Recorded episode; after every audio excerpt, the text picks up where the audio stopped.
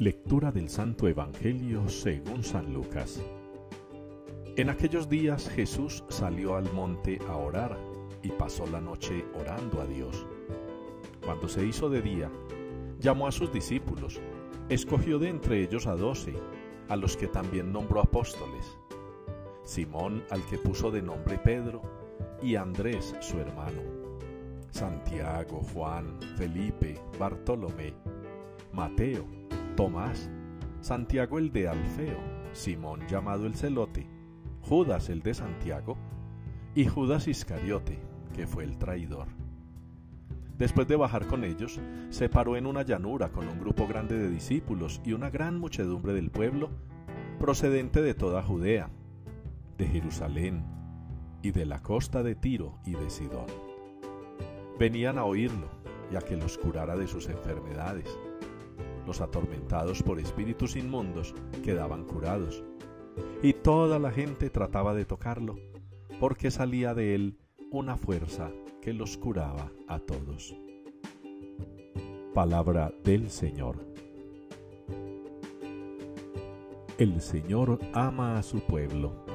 Es la respuesta con la que nos unimos hoy en la liturgia al Salmo 149. El Señor ama a su pueblo. Y es un amor inmenso y maravilloso, es un amor infinito y todopoderoso, es un amor cargado de misericordia, de piedad, de consideración por nosotros.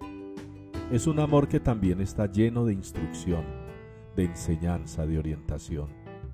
Por eso, constantemente la palabra de Dios, bien leída, bien meditada, convenientemente estudiada, nos puede ayudar a nosotros a obtener del mismísimo Dios bases fundamentales para la vida. Él nos ha llamado a la salvación, Él nos ha llamado a la santidad, Él nos ha llamado a ser sus discípulos, nos ha llamado a cada uno por nuestro nombre y con nuestras características propias, así como nos lo relata hoy el Evangelio. Y nos ha llamado no solamente para ser sus discípulos, sino para que lo acompañemos y aprendamos de Él, para que recibamos su sanación y podamos también nosotros sanar a los demás. No en los términos de las sanaciones de hoy, que son un poco distorsionados y hasta enfermizos. Sanación espiritual, sanación mental y hasta física, que no significa en ritos mágicos o esotéricos. Una sanación que nos devuelve la paz a la mente y al alma, al corazón.